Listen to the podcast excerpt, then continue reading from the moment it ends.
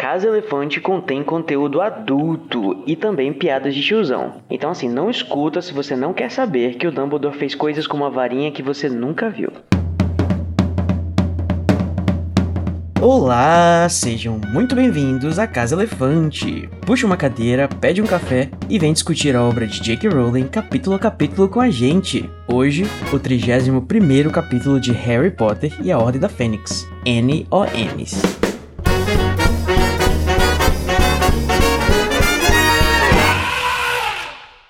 Vocês já sabem que os nossos episódios sempre levam em consideração os acontecimentos de todas as obras do mundo bruxo que já foram publicadas até hoje. Então, se você não sabe que tudo que acontece no final desse capítulo é fanfic do Voldemort, não escute esse episódio. Eu sou o Code, que tô vendo aqui na minha bola de cristal a imagem de um homem feio envelhecendo. Ah, não, é o meu reflexo. E tô também aqui com a minha amiga professora Tami, que tá aqui espichando a luneta dela pra casa do vizinho. Tá ouvindo barulho de confusão. Gente, mas é claro que eu não vou prestar atenção em nada, só no babado que tá acontecendo ali. É, gata, é, da janela, da laje, da sacada. Eu preciso contar para as pessoas o que, que aconteceu. E estou aqui também com ela, sim, que fez várias defesas incríveis no jogo, né? Mas ninguém viu. Larissa Andrioli. Pois é, gente. É muito triste isso, porque a gente se esforça, a gente treina, a gente odeia quadribol, a gente vai lá e joga. e ninguém vê. Nossos Olha, amigos na verdade, eu vou me corrigir. Uh, muitas pessoas viram, né? Mas eu e a Tami, que é, que é importante aqui na história, não viu. Pois é. Ah, desculpa, amiga. A gente tava muito ocupado, interessado no Grop. muito interessado. Interessadíssimo. E hoje a gente vai falar sobre ansiedade pré-vestibular, semana de prova e acompanhar a briga de vizinho. Então, aproveitando que estamos aqui com ela, né? A nossa host mais, vamos dizer assim, nômade do momento, Tamires Garcia. Conta pra gente também, se a gente quiser interagir com você, com a gente, com o conteúdo do Caso Elefante, como é que faz? Quem quiser comentar o episódio, corrigir informação ou qualquer coisa, pode fazer isso pra gente através do Twitter, do Facebook, do Instagram ou do TikTok. E em todos esses você acha a gente como a Casa Elefante. E a gente também tem um grupo no Telegram pra gente trocar ideia. Vocês podem mandar feedback lá também com a hashtag feedback. E a gente tem um servidor do Discord onde a gente joga RPG, troca ideia até altas horas da madrugada. E a gente também escuta os episódios da semana na Listen Party, todo domingo, ou segunda, às vezes é segunda. Mas a gente escuta os episódios juntos, ao vivo. Ao vivo. É, e tem RPG também, tá tendo campanha agora. Se quiserem acompanhar, só cola lá com a gente. Você pode ativar os avisos do que lhe interessa e entrar nessa comunidade super gostosa. Nós temos também, assim, para as pessoas um pouco mais arcaicas, o e-mail do Casa Elefante. Vocês lembram disso? O e-mail, pois é. É o a Casa Elefante arroba animagos.com.br. E se você perdeu qualquer um desses nomes, né? Você pode achar os links prontos para as coisas maiores na descrição do episódio. Chegamos agora então naquele momento maravilhoso, que é o melhor momento pro host do episódio e o pior momento para os participantes, que é o duelo de resumos. Nossa, quanto tempo que eu não presencio a Tami fazendo um resumo. Faz tempo que eu não faço resumo. Então assim, à minha esquerda pesando, não importa, temos aqui Tami Garcia que vai fazer o resumo em 30 segundos desse capítulo que acontece muita coisa, só que não. E a minha outra esquerda, temos aqui também. pois sempre estamos à esquerda. Exatamente. Então eu vou jogar aqui um dado para escolher quem que vai começar, mas antes, para o ímpar, Larissa Andrioli. Eu quero o ímpar tal qual o número que importa. Então tá bom, vamos jogar aqui. Deu par! Tami, como é que você vai querer fazer essa ordem das jogadas? Eu, como eu estava torcendo muito pro número ímpar ganhar, é, vou deixar a Larissa então começar, para que o... Ah, obrigada, amiga. O, o ímpares sejam os primeiros. O que acontece nesse capítulo, meu Deus? pois é, quando você falar eu vou descobrir. Bom, então aproveitando aqui esse momento, antes de você consultar, Larissa Andrioli, seja pronto para fazer o resumo. Em 30 segundos do capítulo NOMs, em 3, 2, 1. Valendo. o Harry e a Hermione estão morrendo de medo de contar pro Ron que a história toda do Hagrid lá, porque o Ron tá muito feliz, falando 20 vezes a mesma coisa sobre as defesas que ele fez. E aí eles estão também estudando pros nomes, pros NOMs. E aí finalmente chega o momento de, de fazer as provas. E aí a Hermione vai bem em um monte de coisa, mas ela é muito chata. O Harry vai bem só em Defesa contra as das Trevas, o resto ele fica meio mais ou menos. Acabou! Não, não é possível. É possível. Amiga, Deu acabou. 30. Ah, mas não deu mesmo. Deu, gata. Ô, amiga, você ficou cinco minutos em silêncio também, né? Como é que faz no Eu começo? não lembrava como começava o capítulo. É. Mas tá bom, você foi lembrando. Você foi lembrando e foi desencadeando. Chegou quase lá. Vida que segue. Eu tô competindo com uma lenda, né? Eu não tenho. Pois é, eu ia falar isso, mas ia soar muito feio quando eu falasse, então ainda bem que você disse isso. Larissa, ô juiz. Nem vem. Eu tô torcendo pra ninguém. Eu tô torcendo pelo duelo. Juiz imparcial. Sei, sei. Tô aqui com a minha gravata preta, meu terno preto. Eu tava fazendo- segurando pra pra, fazer não um- falar isso. Gravata, gravata preta, terno preto, gravata preta. Você tem parentesco, de repente, com, com Vera Magalhães? Tenho, um chama gente. Ser Paulistana. Eu quero aproveitar essa energia caótica agora para pedir pra Tamires Garcia. Você tem 30 segundos também pra fazer o resumo do capítulo de número 31 de Harry Potter e a Ordem da Fênix em 3, 2, 1, já. Contagem de segundos tá muito estranha, Cody. O Rony tá vindo fazer, né? Tá comemorando muito porque ele ganhou lá o negócio que ninguém assistiu e a Lia tá procurando uma vaga pra estacionar o carro. E aí eles estão é, fazendo os exames e aí eles falam assim: gente, tem muitos exames pra fazer. Mione está ficando maluca, não sabe o que fazer. E aí eles vão fazer várias provas e fica falando de várias provas, muitas provas. E aí tem de repente o Hagrid, não, mentira, eles estão fazendo uma prova, e aí de repente chega uma galera e vai pegar o Hagrid e o cara faz BUM! E aí dá um estupramento no Hagrid, o Hagrid vai embora, sai correndo e Minerva, plá, e cai no chão. E ela serviu. Ela entregou. Ela serviu. Né, Lari? Não, é Não. nada pessoal. Não, é tem nem totalmente imparcial o meu, o meu julgo neste momento. Não tá? tem nem juízo. discussão. Por ela ter conseguido falar um parágrafo a mais que você, eu vou estar dando pra Tami e toda E essa não ter ficado performance. cinco minutos em silêncio no início. É, ela já começou no tá, tá, tá, tá, tá, tá. Quero agradecer a Vera Magalhães que me proporcionou esse momento. Ao Lula. e ao Lula que trouxe para nós a imparcialidade do juiz. Você gosta do conteúdo do Animagos e do Casa Elefante e quer garantir que a gente não desapareça? Você pode se tornar um apoiador e financiar o nosso projeto pelo PicPay. Você acessa picpay.me Animagos. Mas você não mora no Brasil? No problem. É, agora nós temos também uma opção internacional no Patreon. Agora, para enviar aquela contribuiçãozinha única, sem compromisso, segue o Pix, pix.animagos.com.br. Com todas essas opções ficou ainda mais fácil, hein? Colabora um pouquinho com a gente. Gente, mas antes da gente começar a discussão, queria trazer um tópico aqui que foi muito presente nos nossos últimos, nos nossos episódios esse ano, né, como um todo, que foi a eleição. A gente passou agora pelo primeiro turno. Não foi dessa vez que foi em primeiro turno, infelizmente, mas, Mas calma. Seguimos. Na luta, na campanha. É. Dia 30 de outubro, vamos votar de novo no 13. E Sim. se tudo der errado, a Tami vai fazer o quê? Eu vou pra Paris. Porque eu sou sirio, siriusista. Sirius. Mas é, agora essa, essa segunda etapa vai ser caótica, então a gente tem muita, muita coisa pra fazer e justamente segurar voto, virar voto. Bebam água, durmam bem e respirem fundo, porque até dia 30 vai ser puxado. Mas Uhum. temos fé que vai dar. Então, estamos combinados. Hashtag vota ímpar.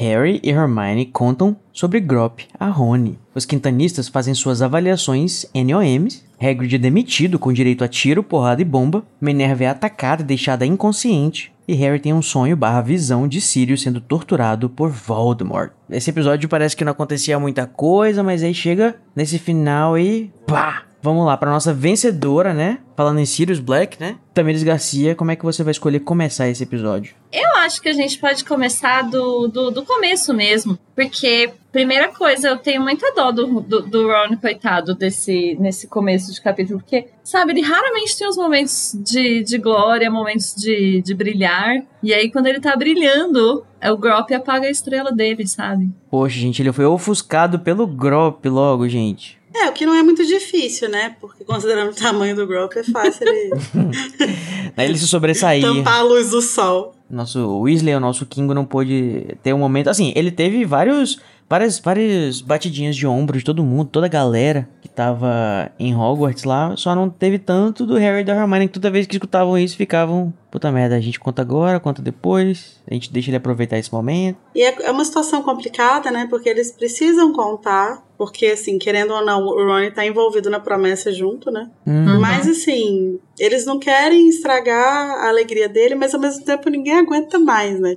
Ele já falou 20 vezes da defesa que ele fez de não sei quem. Eu acho que, inclusive, é por isso que o Harry fala, né? Ele dá uma respirada fundo e fala: Não, a gente não viu. Depois da milésima vez, o Ronnie fala: Ah, vocês viram, né, o que aconteceu? Ele fala: Não, a gente não viu. Acho que ele chega no limite dele. Tipo, ah, se eu tiver que ouvir mais uma vez essa história e fingir que sim, eu sei do que, que ele tá falando, eu vou morrer. Mas essa é a parte constrangedora, né? A pessoa tá tão feliz e tal, e você tá assim, hum, uhum, Aham. é, não. Inclusive, toma aqui esse balde de água fria. Exatamente. A gente tinha se questionado em alguns capítulos atrás se de repente a boa performance dele tinha a ver com ele não estar sendo observado por pessoas específicas, né, como os irmãos dele e tal, ou de repente até o próprio resto do trio, né, o Harry e Hermione, só que aí fica claro aqui que ele inclusive achava que eles estavam acompanhando. Só que aí eu fico tipo, poxa, será que ele- é- essa, esse negócio da narração mostra esse- essa falta de entusiasmo do Harry e da Hermione com ele por causa que, tipo, é a 15ª, 30 vez que ele tá contando isso? Ou será que no início eles também não, não deram, tipo, não souberam dar pra ele finalmente a, a- a- o prestígio que ele, tipo, nunca pôde ter, mas finalmente conseguiu? Eu acho que eles estariam sendo mais enfáticos se eles tivessem de fato visto. Uhum. Não é que eles não estavam interessados, é que eu acho que cada vez que o Ron contava, eles lembravam da história do Grop, sabe? Então Uhum. sempre rolava aquele constrangimento, assim, hum, é verdade, a gente tem que falar disso. E não É, sei, assim, se é muito ideal, né? Mas eu acho que é por isso que eles acabam não ficando tão entusiasmados assim. É é interessante essa, essa virada agora, né? Porque, tipo, agora o Harry não é a estrela do, do, do trio, finalmente. Foi o, o, o apanhador mais jovem do século. Ele era o, o responsável por muitas vitórias da Grifinória até agora. E aí agora ele tá fora da jogada. E o, aparentemente, o mais aclamado responsável da vitória. Aí é o Ron. Tipo, imagina, né? Toda vez o pessoal chegava pelo, pelo, pelo trio, quando eles estavam juntos, falava, pô, Harry, você mandou muito bem. E o Ron do lado, provavelmente aproveitando também a, a, a- o sucesso do amigo, né?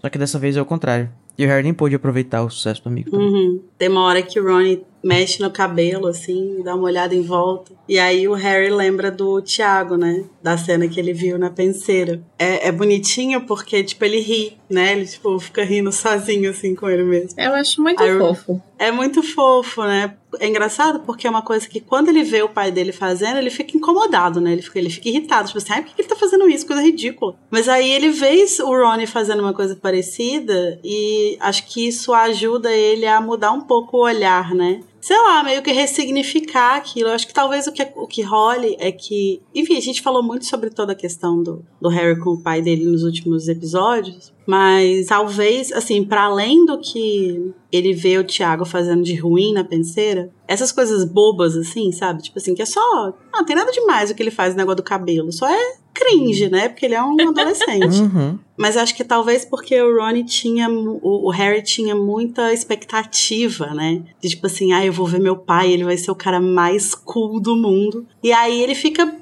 Pra além de tudo que ele vê de ruim, ele fica meio decepcionado. Tipo assim, ah, meu pai é um adolescente tosco igual qualquer um.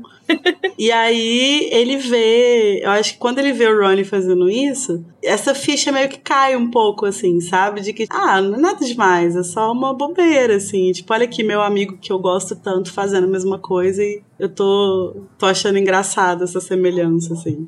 Ah, eu acho essa leitura muito fofa, mas eu tenho outra. Eu acho que tem um pouco a ver com memória afetiva, sabe? Assim, Uhum. ele, ele fica incomodado na hora, ele acha cringe. Tem todo aquela, aquele incômodo com a cena do Snape e tudo, e ele fica com uma memória ruim. Mas assim, quando ele vê o Ron, ele só lembra de ter visto o pai. E aí só bate a memória afetiva de, ai, que legal ver meu pai. Aham, Sabe? aham. E era esse mesmo lugar também, né? Eles estão embaixo da mesma árvore que os pais Ah, é estavam. verdade. O que, é, o que é muito bacana pra, tipo, essa questão, tipo, o quanto que a, a estrutura, o lugar meio que tem, tem essa ideia do, do que é perene, né? Tipo, vai passando a geração e você vai vivendo aquelas coisas que seus pais viveram e aí é como se, tipo, uma, uma parte da essência do pai dele estivesse ali também, né? Porque, enfim, Diretor, passou por ali. solta eles Regina.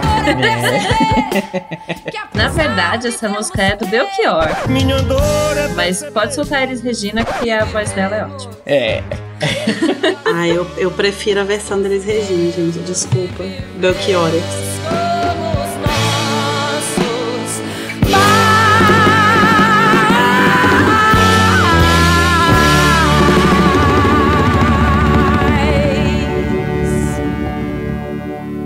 Geração do Harry é uma geração que. Os personagens da geração dele né, tem muitas semelhanças com personagens da geração dos pais dele, mas é, eu acho que todos eles são melhores em alguns aspectos, né? E o Harry, principalmente, é o personagem que a gente mais acompanha e a gente consegue ver como que ele é uma pessoa, né, é, de modo geral, muito melhor do que o pai dele foi. E.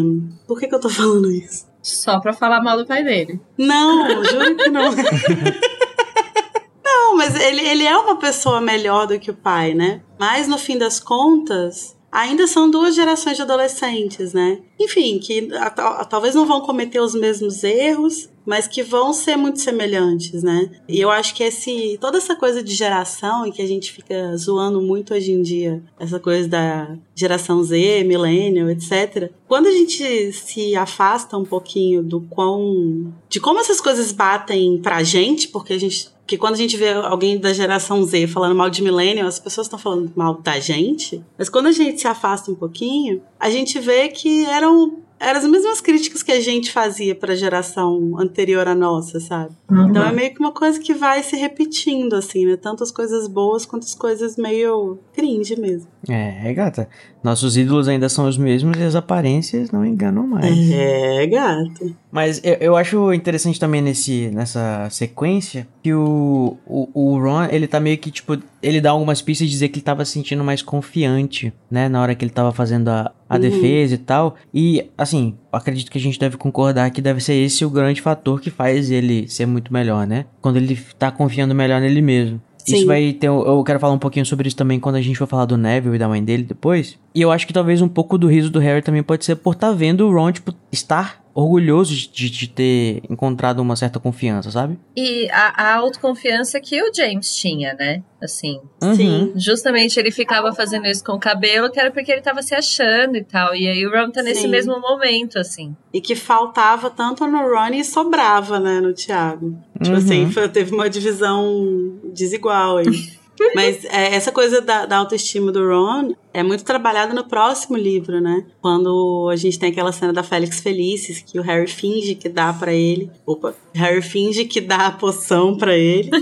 Oi. E ele, ele ganha o jogo, ele joga pra caralho porque ele achou que tinha bebido. Então a gente vê claramente que o problema do Ron não é é, talento, não é habilidade, é realmente uma total falta de confiança de que ele pode fazer as coisas. E aí o, o Ron vai questionar também sobre, tipo, ah, porra, vocês não viram nada, nenhuma defesa, nada, nada. Inclusive, ah, então imagino que vocês não devem ter visto a cara da Show quando a, a, a Gina finalmente pegou o pomo, né? E aí, gente, eu sei que é escroto.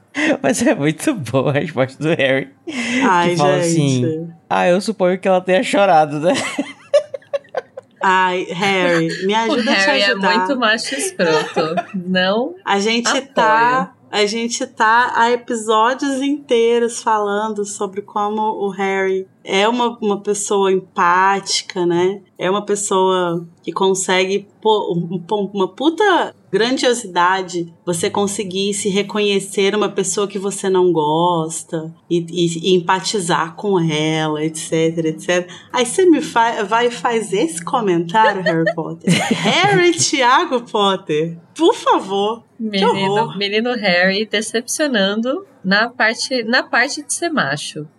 E o pior é de tudo é que, de fato, ela chorou sim, só que ela chorou de raiva. o Ron, inclusive, continua. Não, realmente chorou sim, mas chorou de raiva. Ela até jogou a vassoura dela no chão. Esse ano não foi um bom Esse ano para Esse não foi um bom ano para show. Tadinha. O ano de 1995 pra Xoxang é tipo 2007 da Britney, né? Com certeza. Com certeza ela fez uma blusa, né? Tipo, if you can survive 95, you can make it through the day. Se você sobreviveu 95, você pode sobreviver hoje. Mas bom, o ponto é que daí, depois disso tudo, né, eles apagam então a estrela do, do menino Ron. E aí, o, eu não sei se é porque ele tava em negação, ou se é porque de fato ele, ele tá muito, muito puto. Mas ele faz, gente, vocês prometeram pro Hagrid, mas vocês sabem que a gente não vai cumprir, né? Vocês sabem que, que é isso. E foda-se a promessa do Hagrid. Ele simplesmente. É. E, e, ele tem toda a razão, né? Porque o, o Harry e a Hermione que estão na situação estão se, vi, se vendo presos aquilo. Mas assim, gente, o que, que eles vão fazer sobre isso? Não tem tem como. Uhum. Uhum. É, eu acho que é uma reação digna de Rupert Grint, do primeiro filme, com todo o seu overacting infantil, imaginando ele falando assim: O, Harry, o Hagrid fez o quê? ele quer que a gente faça o quê? Dá pra Tá visualizar. doido? Então, assim, é isso, né? É, não somente não, não podemos acompanhar os momentos de glória, como assim, temos agora um job pra você. Ah, gente, E nós prometemos, e inclusive, sigo- por você fazer. Eu sigo com a minha crítica de, de pessoa velha relendo esse livro. O que, que o Hagrid tem na cabeça de passar essa função pra três crianças, gente? Outra, mas a única, a única pessoa que ele tinha. A gente. Mas são Como a gente três falou no capítulo. crianças, pelo amor de Deus! Eu não sei se os bruxos veem a idade do Harry mais como criança. É uma discussão muito complicada, tal, né? Sobre o que é infância, o que é. Se a gente for imaginar o tempo que eles estão. Assim, em que tempo que eles estão mentalmente, assim como sociedade, já, já influencia pra fazer eles ficarem. Eles serem vistos como um pouco mais velhos. E também tem a questão de que eles portam coisas que pessoas adultas também portam, que é as varinhas e tal. Então acho que talvez é, complexifique um pouco essa questão. A gente tem bastante evidência ao longo da saga sobre como eles diferenciam, sim, bruxos menores de idade. É, não, sim, não- sem dúvida, mas eu acho que a- o consciente deles, assim, sobre o que, que é o que, que é uma criança, acho que é diferente do nosso. Não, Não sei se é um tão diferente. Eu entendo a discussão, mas eu não sei se é tão diferente.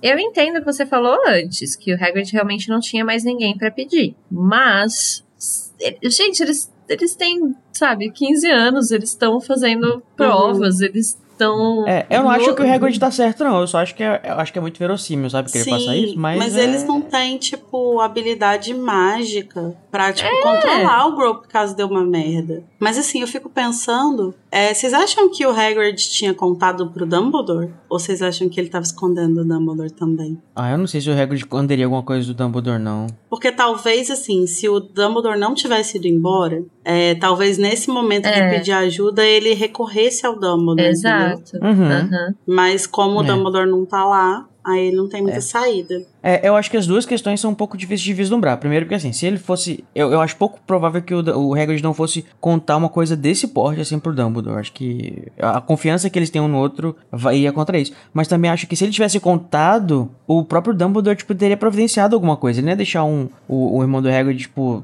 sozinho no meio da floresta proibida, sabe? Tipo, dependendo do Hagrid apanhar toda vez que ele fosse lá ver ele. Não, só isso, solto na floresta, pelo amor de Deus, que pode ir pro castelo a qualquer momento. Ele tá preso com uma corda, né? Mas enfim, não impede ele de caçar Vai viados. segurar ele. Não, eu tenho a impressão de que o, o Dumbledore sabia de alguma coisa, porque o Dumbledore deve saber por que ele atrasou pra voltar. Mas eu acho que é isso. Se ele realmente soubesse que o golpe tá na floresta, ele teria tomado alguma providência. Ou então o Dumbledore deve estar só escutado assim, tipo, ah, tá, beleza, depois eu cuido disso. Só que, tipo, milhares de rolês Te aconteceram com a aviso guerra. qualquer coisa. Ele.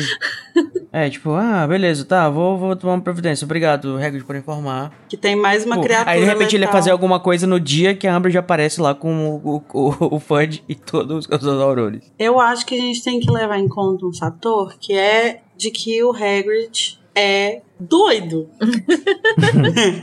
tipo, ele é muito inconsequente. Ele, eu acho que toda a visão que ele tem com criaturas fantásticas, por exemplo, que a gente viu até então, já dá um, uma um vislumbre, né, de como que ele lida com essas situações, assim, tipo, ele acha ok ter um dragão dentro de uma cabana de madeira. Ele acha ok pedir pra crianças de 12 anos irem conversar com uma fucking. Fodendo. Como que é o nome? Aranha Da gigante. Aranha gigante, como que era o nome dela? Acromântula. Acromântula. Exatamente. Então ele é um Ele cara acha que, que é ele ok não você liberar crianças do primeiro ano, com pouquíssimas semanas de aula, é, andar sozinha com um cachorro atrás de quem deve ter matado um unicórnio. Eu acho que talvez é, isso que o Code tenha falado sobre a visão deles é, dos bruxos ser, ser diferente, né, com relação à idade. Na verdade, nesse caso, o que acontece é que o Hagrid tem uma visão muito diferente das criaturas que ele coloca em contato com as crianças. Então não é que ele acha que as crianças são maduras ou são é, é, têm mais habilidade para lidar, alguma coisa assim. É que ele acha que todas essas outras criaturas são, na verdade, incompreendidas. Né? E que se você tratar com um jeitinho, vai ficar tudo bem. É, não tem a ver com a visão, a visão que ele tem dos alunos, tem a ver com a visão que ele tem das criaturas, né? É, e aí Exatamente. isso, isso é um problema, porque aí é isso, ele acaba colocando crianças é, em contato com perigos muito iminentes, né? Se o Hagrid fosse um personagem de RPG, ele seria um caótico bom.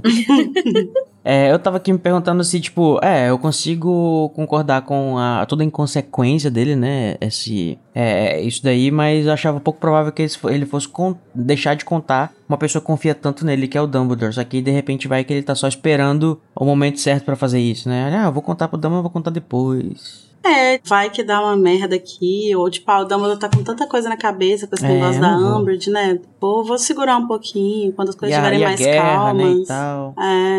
E aí acabou que sobrou pra quem? Pro Ron. Bloody hell. Blimey. Eu mesmo não. Não vou, não. Se vocês. ah, Qualquer coisa é só vocês dizerem que não vão e vão- vamos quebrar promessa. A gente vai ter que quebrar a promessa, pessoal. Sinto muito, é simples assim. E a Hermione, tipo, que tá com a consciência dela toda, né? Ela, ela tá. Ela é a consciência deste livro. Então ela tá. Não, a gente prometeu, a gente tem que fazer. Eu acho que assim, francamente, Hermione, o Hagrid é muito especial pra você, eu sei, mas assim, o Hagrid fez vocês prometerem sem vocês saberem o que, que ele tava prometendo. Então, assim, essa promessa quebrada não seria uma quebra, uma quebra de promessa. É, porque eles podem só mentir, né? Falar, pô, tentei, mas ele não saiu do verbo to be, cara. Tá até hoje no I Am Tá até hoje ele, nem isso ele fala muito bem. Às vezes ele fala you is. Aí tá difícil. Então, gente, o Ron está totalmente desgostoso com, com essas novidades. Tava tão feliz, né, coitado? Pois é, assim, e todo mundo em Hogwarts, inclusive, está com essa sensação de gostosa. A Hermione, pelo amor de Deus, assim, a bichinha tá pra explodir, pressão. Inclusive, descobrimos nesse momento aqui por que, que ela deve estar. que ela tá sendo tão é, chata nas palavras de vocês. Assim, é porque cada um lida com a ansiedade como pode, né? A gente tá tendo, vai ter vestibular, que vai definir a vida de todo mundo, e cada um lida como pode. Graças a Deus o meu passou. Nossa, sim. Nunca mais. E, e você passou também, né? Passei também. Tive queda de cabelo, tive desenvolvi Como é que vocês um monte lidaram de com- ziquezira. Mas passei. Vocês, vocês ficavam muito ansiosos, assim, antes da, da- das provas? Vocês fizeram um vestibular único ou fizeram aqueles que é um por ano, assim? no- Nossa, eu fiz vários. É, eu fiz o seriado, só que eu fiz o primeiro ano. Aí depois eu fiz o segundo. Aí quando saiu a nota do segundo eu vi que eu não ia passar. Aí eu fiz o vestibular é, normal, né? Não fiz o terceiro ano, fiz o normal. E a estratégia de vocês de estudar? Eu tô aqui bancando um pouco o Ernesto Macmillan da parada pra descobrir. Vocês estudavam, assim, antes da prova, só? Ou vocês ficavam, tipo, tinham um, um- um cronograma, assim? Na segunda eu estudo isso, na terça eu estudo aquilo. Olha, você está fazendo uma pergunta sobre a qual eu não penso há muitos anos. Mas que eu me Talvez eu não lembre, eu provavelmente fazia como eu faço até hoje. Eu fazia todo um planejamento, é, não seguia seguia. todo o planejamento, e no dia da prova, eu me lembro inclusive de uma vez, a minha mãe tá me levando pra uma prova de carro. Eu tava no banco de trás com todos os livros do cursinho abertos, e ela falando: Tamires, não adianta nada você estudar agora. Eu, não, calma aí, eu preciso ver o negócio. Mamãe, a senhora tá falando comigo, a senhora tá fazendo eu perder tempo que eu podia estar estudando. Eu lembro que o meu método não era saudável. Porque assim, Ah, é. eu nunca fui o aluno muito que estudava pra prova, né? Eu, eu participava muito das aulas, né? Eu era uma, uma Hermionezinha. Fazia, assim, dever de casa também nunca foi muito de fazer, eu sempre deixei muito Ah, não, dever de casa. Mas eu fazia. participava muito da aula, prestava atenção, então assim, eu só estudava pra prova, eu, comecei, eu comecei a ter o hábito de estudar pra prova no final do ensino médio. Nossa, foi o contrário. Eu era muito, muito, muito nerd até a oitava série, assim. Eu estudava tudo, fazia todas as sessões, estudava todas as coisas. No ensino médio, eu comecei a degringolar. E aí, justamente, era época de vestibular, né? Então, foi quando eu comecei a ficar Uhum. desorganizada. Olha aqui, eu trazendo memórias de um longínquo passado aqui. Clarice, inclusive, está muito longe da nossa conversa, aparentemente. Não, eu tô aqui pensando. Eu não sei, a minha vida escolar era meio caótica, assim, tipo. É, eu nunca fui da bagunça de, tipo, de tocar o foda-se. é, mas eu era muito focada em algumas matérias, assim. Então, exatas era uma parada que eu meio que. Assim, de- desde a sexta, da sexta série até o terceiro ano, eu fiquei de recuperação em matemática em todos os bimestres. Todos os bimestres, absolutamente todos eles. E não era que eu, que eu não, não tentava, mas eu tinha muita dificuldade mesmo com matemática, assim. Só que no terceiro ano, primeiro ano, na verdade, né? Quando eu entrei no ensino médio, eu comecei a ficar muito noiada com a ideia de não passar no vestibular. Eu tinha fases, assim, tinha fase que eu estudava muito, aí tinha fase que eu ficava meio nada a ver. Mas no terceiro ano eu fiquei muito bitolada, assim, muito bitolada mesmo, até porque eu entrei numa onda, é, e aí é muito importante essa informação que eu dei de que eu peguei recuperação em matemática em todos os bimestres da sexta série ao terceiro ano, porque no terceiro ano eu entrei numa onda de que eu queria fazer faculdade de física. Olha só, se fosse o Snape. é, Já, já tinha o Snape na sua vida, não foi química, de repente, amiga? Na química eu até considerei. Porque o que, que acontece? Eu odiava matemática, mas eu adorava física. E eu gostava bastante de química, assim, sabe? E... Nossa, não. E eu era relativamente boa, assim, sabe? Pra uma pessoa que é completamente de humanas, eu era bem boa até. É, então eu ficava nessa noia e eu queria fazer física na Unicamp. Então eu tive uma fase no terceiro ano que eu estudava loucamente simulado da Unicamp e tal. Só que aí depois eu falei, bom, não vou pra Unicamp não vou fazer física, vou fazer letras na UFJF mesmo. É bem mais de boas. E aí eu fiquei um pouco mais tranquila. Ainda assim era bastante estudiosa, assim, perto do vestibular. E eu era muito Você fazia- ansiosa. Fazia tabelinha de estudos. Fazia. Adorava fazer cronograma de estudo. Não, nem sempre seguia, né? Mas a fazer o, a- o cronograma. Faço isso Eu até hoje, né? Lista do que fazer. É, eu sou o tipo de pessoa que ama. Eu que gosto mais de fazer os planos do que. É, eu seguir eles até o também. final. Eu gosto muito de É. planejar as coisas. Aí depois executar Faz tudo é mais muito difícil, né? bonitinho, com caneta Uhum. colorida. Uhum. Eu fazia muito simulado. Eu nunca fui de estudar muito matérias específicas, mas eu fazia muito, muito simulado, assim, fazer a prova várias e várias vezes, várias questões de vestibular, assim, ficar só respondendo, respondendo. Era o que eu mais fazia, mais do que estudar as matérias, sabe? Eu acho muito interessante a experiência de, de ler sobre os estudantes, né? Que a gente tem aqui. Querendo ou não, a gente tá numa escola, né? Porque eu tenho muita dificuldade de empatizar. Ou, ou entender, né? Não é nem empatizar, mas entender o Harry e o Ron. Porque eles não gostam de estudar, né? O Harry é mais intermediário, assim. Mas assim, toda vez que alguém fala de alguma qualquer coisa relacionada a estudo, o Ron faz um, tipo, ai, que droga, não sei o que, que saco, pessoa chata, que não sei o que. E tipo, eu, eu, eu sempre, tipo, sendo uma pessoa que gostava, tecnicamente, assim, de, de estudar, principalmente as matérias que eu gostava, tipo, nessa cena, que, o- que, o- que, o, que o Macmillan chega pro, pro pessoal perguntando do, do, do, do- dos esquemas de estudo dele, não sei o que, e o Ron fica tipo, ah, sai daqui, tipo, cara Uhum. chato. E, tipo, tudo bem, ele tá sendo super insistente, a JK escreve de um jeito que ele tá sendo sem noção, né? E é muito interessante que ela coloca isso, porque, assim, de fato, existem pessoas, né? A maioria das pessoas que não gostam de estudar, que devem ter essa postura em relação às avaliações e tal. Tipo, vai ter um momento depois que vai mostrar ele saindo da avaliação e vai ter aquela pessoa que vai ficar comentando a prova. Uhum, eu ia Ah, o que, que falar, você colocou em tal questão? O que, que você achou, não sei Eu o me identifico muito Pois com a é. Hermione, porque eu sou sempre a pessoa Eu, do pós-prova. Eu, Mione. Eu sou a pessoa que fica, gente, vocês colocaram o que na 3? Ai, acho que eu errei. Uhum. Ai, eu não. também eu amo fazer eu isso. amo, é meu melhor momento da prova. Eu acho estranho quem fica tipo, ai, não quero falar sobre isso, não sei o quê. Tipo o Ron e Eu o, fico e o Harry. muito tipo, "Ah, eu quero fazer ansiosa." prova de novo. Teve, assim, e justamente quando a gente costuma fazer vestibular, essas coisas, imediatamente sai o gabarito. Então eu já criei o hábito de toda prova que eu fazia, eu passava o gabarito ali, limpo, levava pra casa e eu já chegava na internet pra pegar o gabarito pra ver, porque eu não tinha com quem comentar, não é mesmo? Então eu ficava, tinha que ver o gabarito. E eu fiz uma prova recentemente que não tinha, era que era o CPI, que era a prova né, de proficiência, então não tinha, não saía gabarito. Eu fiquei esperando três meses pra sair o resultado. Eu fiquei uma semana inteira, tipo, me balançando na cadeira Nossa. numa semana só. Depois eu esperei os três meses com mais calma, mas a primeira semana foi difícil. Não, isso é muito E você, pesado. Lari, você comenta a prova depois? Eu não lembro da, do ensino médio e tal. Mas assim, as últimas provas que eu fiz, que foram de pós, né? De mestrado, doutorado e tal. Eu sou super a pessoa que fica perguntando. Não, não chato, não ficar insistindo, né? De ser chato e tal. Mas de querer saber, tipo assim, ah, aquela questão ali, o que, que vocês colocaram? E aí, e aí a pessoa fala, fala, nossa, mas eu coloquei tal coisa, será que faz sentido? E aí ficar comparando a resposta. Porque, assim, nesses casos, assim, não existem respostas muito fechadas, né? É mais assim, como que foi a sua argumentação? Será que ela anula a minha? Ou será que nós duas, nós, as duas respostas fazem sentido, assim, sabe? É a Hum. magia da prova dissertativa, né, gata? É. Na questão dissertativa. A Hermione adora fazer isso, né? Por mais que ela seja muito confiante em relação à magia, ela também tem muita insegurança, acho que talvez em relação às avaliações, porque são as avaliações, e querendo ou não, são as avaliações que definem a vida dos bruxos, como eu já falei Uhum. antes também. Então, tipo, ela tá com um comportamento completamente bizarro, né? A, a narração até diz que ela tá há muitos dias sem deixar roupa pros elfos, né? Tamanha é a sua. Eu achei ótimo esse interesse. parâmetro de. A Hermione tá tão estressada que ela nem deixa mais roupas pros elfos. Ia ser bom pra ela, de repente, tricotar um pouquinho. Eu tô aprendendo a tricotar, né? E, tipo, gente, é uma coisa muito relaxante, sério. O tempo passa que a gente nem vê. Não, e é muito engraçado porque tem uma hora que o Harry tá rindo de alguma coisa e aí ele vê que a Hermione tá chegando e ele para de rir só pra não incomodar ela, né?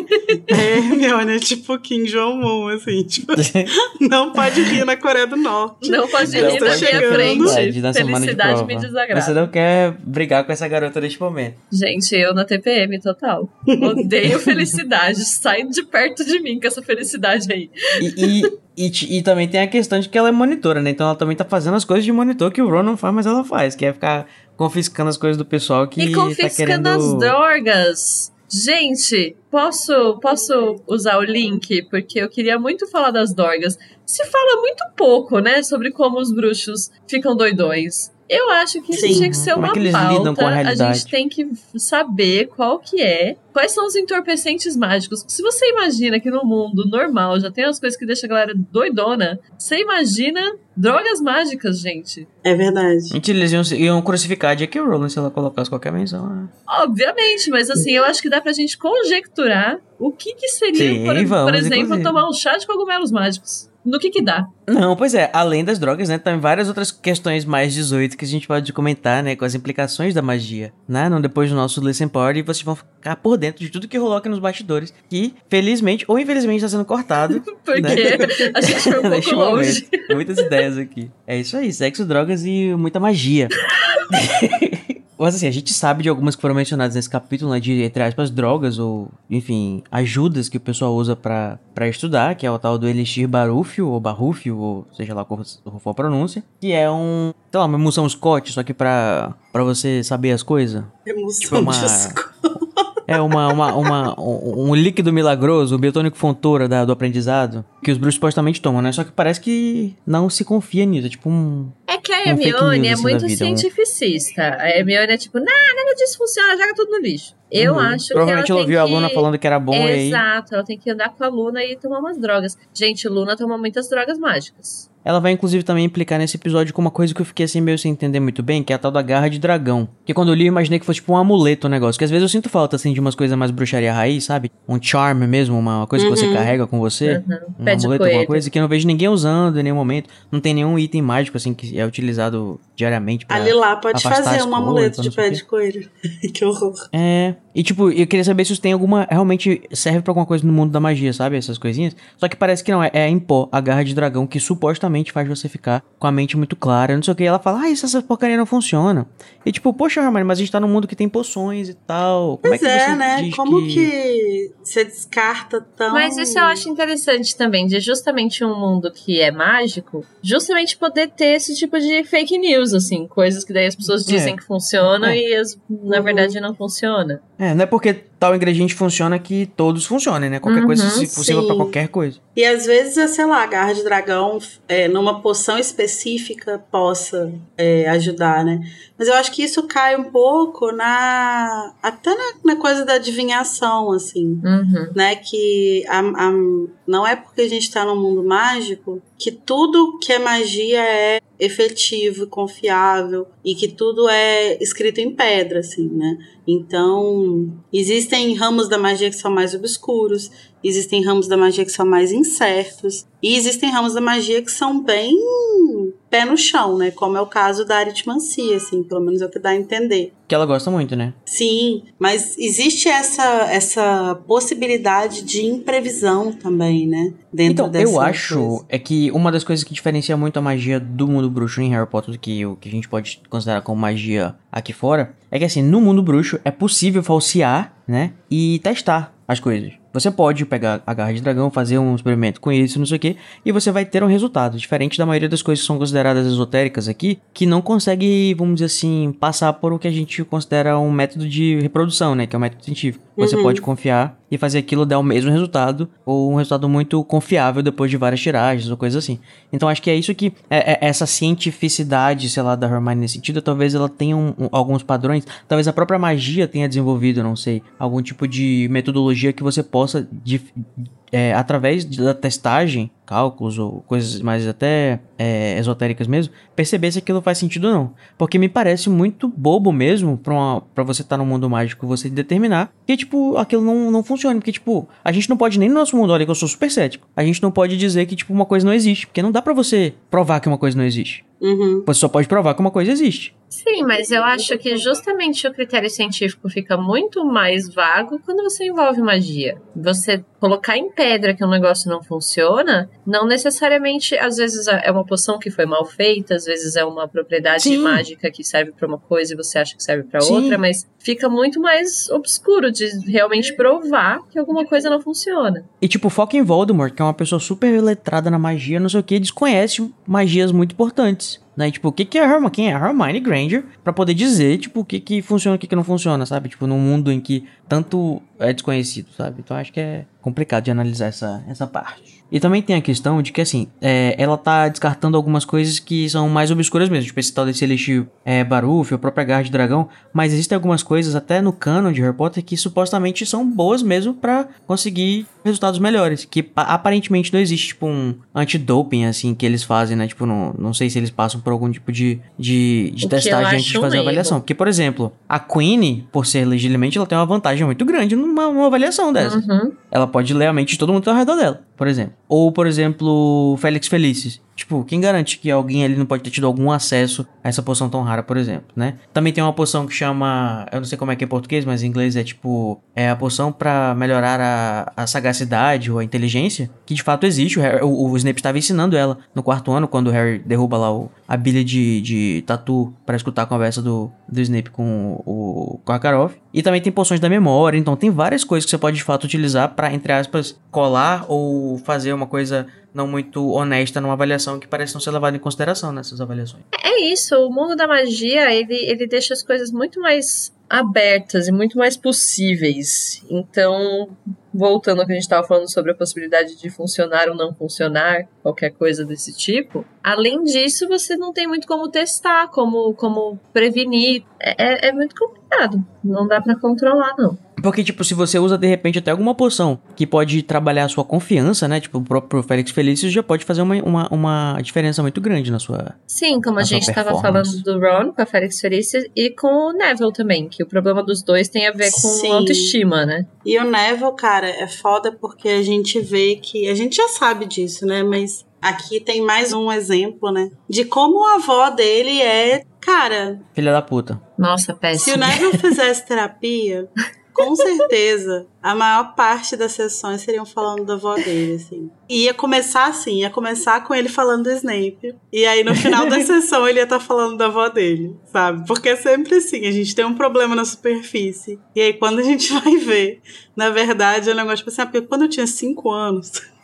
E, e a- não só a avó, né? Aqui tem fala sobre ela, mas a família inteira dele. Trata ele como se ele fosse, tipo, completamente incapaz, cara. Completamente. Isso é muito comum, gente. É, é, é, eu fui criado assim, eu tive uma criação muito boa, eu acho, pelos meus pais, no sentido que assim, eu não lembro na minha vida inteira de eu ser desmerecido pelos meus pais em nenhum momento, assim, Uhum. em relação às minhas habilidades, sabe? Tipo, às vezes, de repente, falando alguma coisa sobre caráter, quando tá formando caráter, ou alguma coisa assim, mas, tipo, não tive uma, uma, uma não tenho exemplos de, de, de- E eu vejo, às vezes, quando eu tô lidando com os pais dos meus alunos, ou com pessoas, assim, tipo, aleatórias, o quanto que, tipo, as pessoas falam pras crianças, tipo, coisas, tipo, como você não consegue, você não é tão Sim. bom quanto fulano de tal, ou você não vai prestar pra nada. Tipo, gente, pelo amor de Deus. Nossa, cara, a, a- a pessoa pode até falar isso intencionando que a pessoa vai ter alguma mudança, alguma coisa, mas isso destrói a, a, a, a, a, a confiança É das, que das- tem, de- uma- das tem pessoas, essa- sabe? esse pensamento até um pouco mais antigo nesse sentido, assim, de você achar que você falar mal da pessoa pra ela faz ela querer crescer, faz ela querer ser melhor, Sim. assim. Ou comparar ela com os outros, né? Tipo, Uhum. ah, o seu irmão, olha só. Ou não sei quem. Que o Ron, por exemplo, provavelmente deve ter crescido escutando isso, né? Olha só o Gui. Uhum. Olha o. Carlos aí. Olha o Percy. Sim. E assim, é, ah, é muito complicado. É muito difícil pra mim falar sobre isso sem abrir uma, uma Uma filial da minha, da minha terapia, exatamente. É, é isso, cara. Uma pessoa que cresce ouvindo esse tipo de coisa precisa de um trabalho muito longo para saber lidar com, com as coisas assim na vida, sabe? Precisa muito de não só de terapia, mas de, de apoio de pessoas ao redor e tal. É uma, uma, uma loucura. É porque esse tipo de coisa que, que a, a, a a velha, né? a avó do Neville fala, é, tipo, a ele diz assim, né? véia controladora. ele diz exatamente assim: Ah, essa mulher aí, que é a avaliadora, né? Que também é outra véia. Gente, eu não odeio velhas, tá? É só um jeito carinhoso. Eu tô ficando um. Velhofobia. Ele fala assim: Ah. É, é, ela, ela vive dizendo pra minha avó o quanto que eu não sou bom que nem meu pai. Uhum. E, tipo, porra, velho. A autoestima de uma pessoa, a, a, a estima própria, né? Ela, ela, ela é basicamente, acho que construída na opinião dos seus. É, é pela, pela formação dos seus, dos seus cuidadores principais, né? Uhum. Da, da, família básica. Acho que isso é consenso entre a maioria dos psicanalistas. Eu tava lendo a respeito recentemente, inclusive, sobre. Tipo, tem a, a, a autoestima variável, né? E que é aquela que é um pouco mais flutuante, tem aquela mais permanente, que ela basicamente é fruto dos inputs que você recebeu enquanto você era criança dos seus pais, assim, tipo, faz uma diferença muito grande. Eu, como professor, acho que também não sei se tem esse tipo de experiência também, quando você tá, quando eu tô dando aula pra adolescente, principalmente, que não tem um filtro, assim, muito, muito bom, eles falam mais o que eles estão pensando, eles têm, às vezes, o hábito de ficar falando um pro outro que eles são burros, sabe? Tipo, ah, tô muito burro, tô não sei o quê. É o tipo de coisa que eu não lembro de, tipo, de eu falar, porque eu aprendi muito cedo, tipo, talvez até com o exemplo dos meus pais, que isso não é uma coisa que, tipo, é ok, cara. Isso me deixa, isso me revolta Não, eu um lembro que da não minha noção, mãe cara. Eu- falar isso. Não se chama ninguém de burro. É, é, tipo, era proibido dentro de casa chamar alguém de burro. Mas vamos deixar a nota aqui de que vó do Neville Nota de repúdio. melhore, porque difícil, assim. Todo comentário. Mas e eu ela gosto melhora, dela, né? sabe? Ela melhora. Mas é todo comentário que aparece dela é sempre meio tipo, amiga. Isso, na verdade, isso é uma coisa que vai mudar no final desse livro, né? Depois que o Neville vai lá pro ministério e tal. É, acho que no próximo, no início do próximo livro, o Neville comenta, né, que a avó dele ficou muito orgulhosa dele. Meio que tá, tipo, seguindo os passos do pai, assim, né? Uhum. E assim, então, eu não sei, talvez a gente precise fazer um momento para entender melhor Dona, a Dona Longbottom, que eu esqueci o primeiro nome dela, Augusta. Augusta. É, né? Ela deve sentir muita falta do. do, do- Ela é o pai dele é, que é. lo- longe de mim dizer que o que ela tá, faz com o Neville tá certo. Mas fico pensando também que ela também não tá numa situação fácil, né? É, tudo que ela Não, com sofreu com, o certeza. filho dela deve, deve ter tido um impacto muito E forte. sofre ainda, assim, né? É, Ou e ainda sofre. Exatamente. Mas enfim, gente. E todo esse estresse, né, que tá envolvido, todos esses problemas de autoconfiança, etc. E o pe- o pessoal tava reclamando nos últimos episódios que a Hermione tava chata cobrando o Harry das coisas. Mas não teve aula de oclumência, nem o Harry pediu, nem o Snape pediu. E, o Harry, e eu acho que o, o, o Harry chega a pensar, né, se o Lupin de repente peitou o Snape falando pra ele continuar dando aula pra ele. Deixa eu falar aqui que o Lupin fez com o Snape. né? Eu agora quero aqui perguntar pra nossa representante oficial, né, de relações internacionais entre Lupin e Snape. Teve, será que essa, essa conversa houve, Laís? Eu acho que é possível dela ter acontecido sim, mas eu acho que ela não terminou num bom tom, não. Eu acho que, tipo assim, o Snape deve ter mandado ele a merda. Ah, Lari, você é mais especialista em. Snape do que eu. Mas eu tenho a impressão de que o Snape não ignoraria uma ordem do Dumbledore assim explicitamente. Então a minha ideia era mais que essa conversa aconteceu e o Snape falou: Ah, beleza, aham, aviso vocês qualquer coisa. Fez a pêssega. Pode ser, mas eu não sei também até que ponto Dumbledore também, né, falou, tipo, não, vamos deixar quieto. Porque ele não, não insiste mais, né? Eu também acho que o Snape não ignoraria uma ordem do Dumbledore. Então, o fato das aulas não terem continuado me faz pensar que o Dumbledore tenha falado, não, beleza, deixa É, quieto, que ele, vamos deixar é, até lá. no final, né, depois desse livro, o Dumbledore mesmo vai falar: é, é um erro, foi um erro eu não ter te dado aula de oclumência. Sim. Então ele pode ter percebido esse erro aí. Eu acho que o Dumbledore às vezes erra por confiar demais nas pessoas. Porque também ele fala assim, ele deve ter falado assim, ah, vou colocar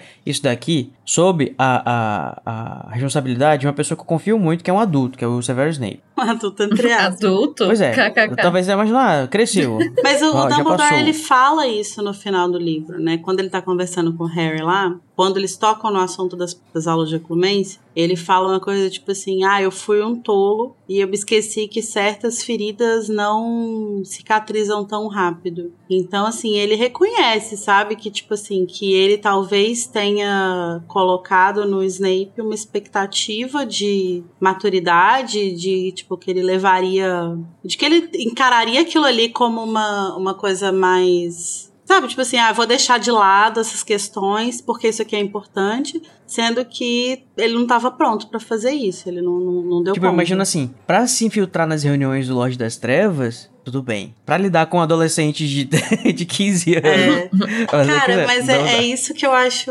interessante, assim, é porque, tipo, o papel dele como espião é se despir de emoções, né? Aham. Ele não pode ele ter emoções. muito bem, né? E ele não consegue fazer isso com o Harry. O Harry traz à tona todas as emoções possíveis nele, assim. E eu acho também, Lari, que nesse momento aqui, acho que a narração dá essa lembrada ao mesmo tempo que despista, porque é muito rápido isso tudo que a gente tá comentando, que é uma frasezinha. Uhum. É, é para mostrar, tipo, o quanto que ele tá afastado do Snape. E Tanto é que ele nem vê o Snape na própria avaliação, né, que vai ter. Uhum. E ele vai esquecer que o Snape existe. Isso vai ser muito importante no próximo capítulo. Sim. E, e, né, é, e mencionar isso, que é uma frasezinha só, é justamente importante pra lembrar a gente que tinha que estar acontecendo as aulas de Oclumença e o final do capítulo mostra o porquê, né? Exatamente. E não vai ter ninguém em Hogwarts, entre aspas, que vai poder ajudar. É, é pra lembrar a gente de que teve essa essa brecha, né? Ele não tá mais fazendo as aulas, né? Então ele tá vulnerável. Uhum. E é por isso que vai acontecer o que vai acontecer. Muito bem, gente. Então, assim, eu espero que vocês tenham se preparado muito bem para nossa semana de prova, né? Utilizando as suas respectivas metodologias ou faltas delas. A gente vai agora começar a nossa bateria, nossa semaninha de provas. Sim. Uma coisa que eu acho muito interessante nessa avaliação é que as provas não são nem aplicadas e nem corrigidas pelos professores deles, né? Então é meio que uma tentativa de dar uma imparcialidade aí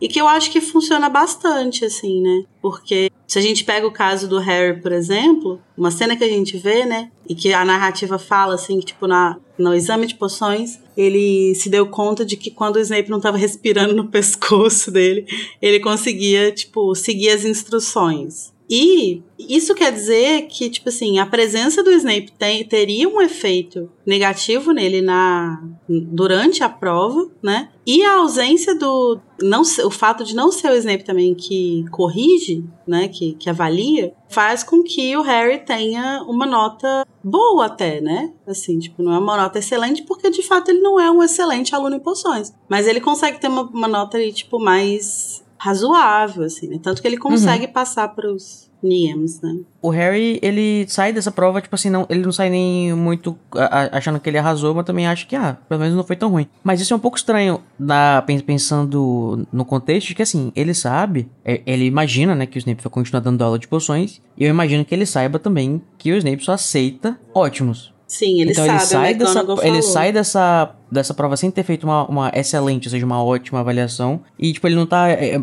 ou ele não levou em consideração ainda que ele, tipo assim, está jogando fora a carreira dele de Aurora nesse momento.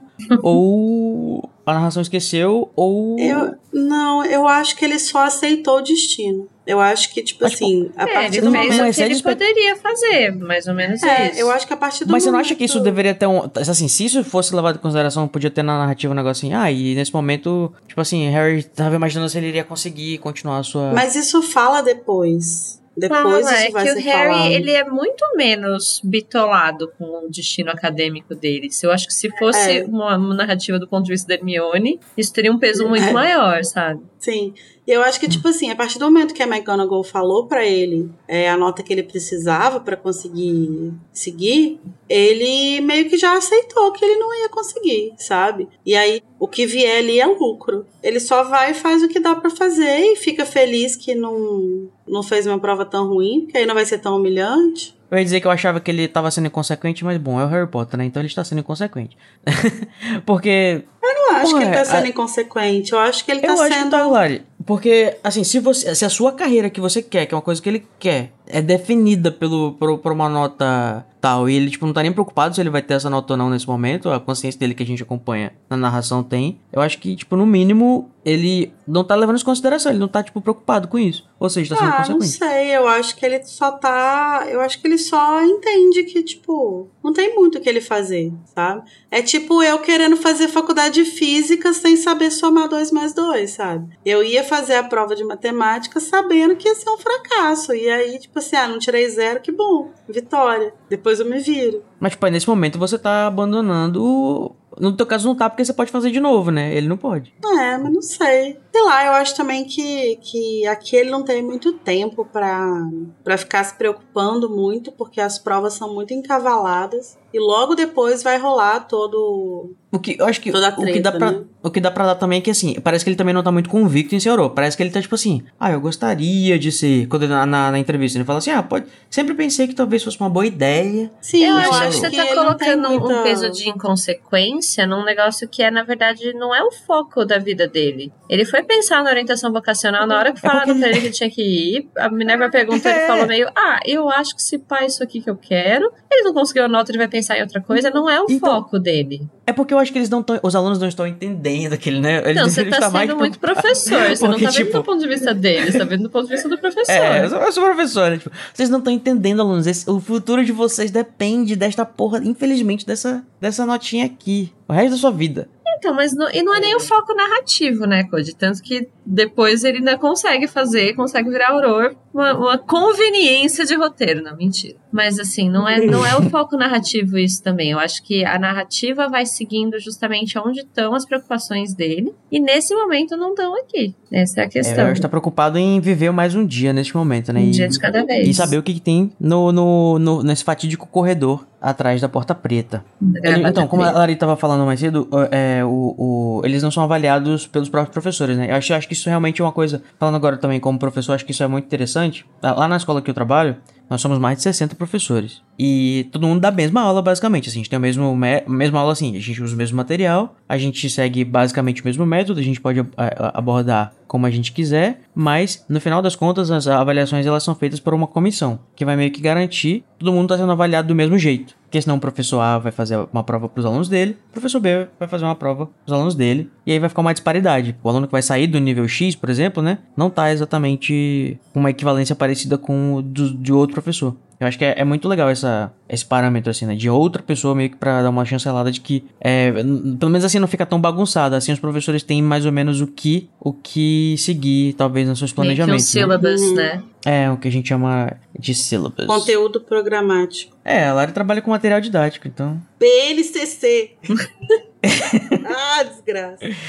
É, então chegamos, a gente vai conhecer, né? Não só, não conhecer, né? Porque ela já foi mencionada, a avaliadora, a Marchbanks, que é uma véia mais velha que o Dumbledore. Tão mais velha Ela avaliou o Dumbledore, né? que ela avaliou o Dumbledore. E o Dumbledore andou mostrando pra ela coisas que ele fazia com a varinha, né? E que deixaram ela impressionada, impressionada até hoje. Esse é o meu momento quinta série preferido da saga. Eu amo essa frase. É, eu, assim, eu, assim, vamos entender um pouquinho o contexto do que, que tá acontecendo por trás dessa história. Porque ela já foi mencionada. Quando que ela foi mencionada? É- Essa senhora, né? Ela foi mencionada porque ela fazia parte do Izegamot, de tão, ve de, de tão avançada a idade. Realmente vai parecer que eu sou velho Aham. Depois de, Você pode Depois falar de tão falando. experiente. de tão experiente que Ah. ela é, ela fazia parte, né? Desse grupo seleto da nata dos bruxos mais antigos. Com mais conservadores, não, digo, opa, do mundo bruxo, que é o Enzengamote. Só que ela é pro Dumbledore. E ela foi uma daquelas que saiu quando o Dumbledore foi tirado do cargo de cacique supremo. Kinga. Ou seja, lealdade Kinga. a Dumbledore. Imagina aí a Umbridge se bicando com ela, né? Porque, tipo, ela saiu e, inclusive, fabricaram aquelas notícias de que ela tava envolvida com duendes, não sei o que e tal. A Umbridge, ela meio que tá... Vamos, vem aqui comigo, vamos pra sala dos professores. Deixa eu te dar uma xícara de chá. Você não sabe, de repente, onde é que o Dumbledore anda? Vocês acham que pode ser que tenha uma, um indício aqui que a Umbridge tá querendo drogar ela com o Veritaserum também? Já que ela aparentemente é uma aliada do Dumbledore? Hum, não achava, mas faz sentido. É, eu acho que faz sentido mesmo. Não, pois é, então eu acho que pode ser que tenha um pouco essa. Esse sub, sub, sub, sub plotzinho aí que ela tá querendo é, usar todas as, as, as cartas dela pra descobrir onde é que o Dumbledore tá. Mas pode ser que não também, pode ser viagem minha. Uma coisa também que eu fiquei me perguntando aqui sobre a questão das avaliações é que eles vão fazer, por exemplo, em defesa contra as artes das trevas, né? Que é inclusive com a Umbra de presente. Eles vão ter que defender as arações e feitiços e tal. Eu fico imaginando se são os velhinhos lá, os, os avaliadores que jogam os feitiços neles. O que pode ser que deixe muito mais fácil ou muito mais difícil, né? Porque se fosse o Dumbledore, por exemplo, que é um que é velho também, mas ele se garante na, nos feitiços. Faz sentido ser e, e faz parte da avaliação, né? Eles devem ter experiência também em fazer de um jeito que não machuca os Uhum. alunos nem nada. Sim. Deve ser Uhum. tipo, sei lá, aula de artes marciais, sabe? Uhum. De alguma luta, uma coisa assim. que, Tipo, você faz um movimento, mas é pra. É, tipo, controlado pra você não machucar, caso a pessoa não consiga se defender. É, eu acho que eu ia querer esse trabalho no mundo bruxo. Trabalha só uma semana por ano, Nossa, real. avalia os pessoal e tal. Faz uns É, statements desse jeito você consegue assim. viver por mais do que o Dumbledore, né? É, é o segredo da rainha, O né? O segredo da rainha para viver 96 anos. Nunca trabalhou um dia na vida. e a gente também tem outros vislumbres de. Esse é Carol ia bem.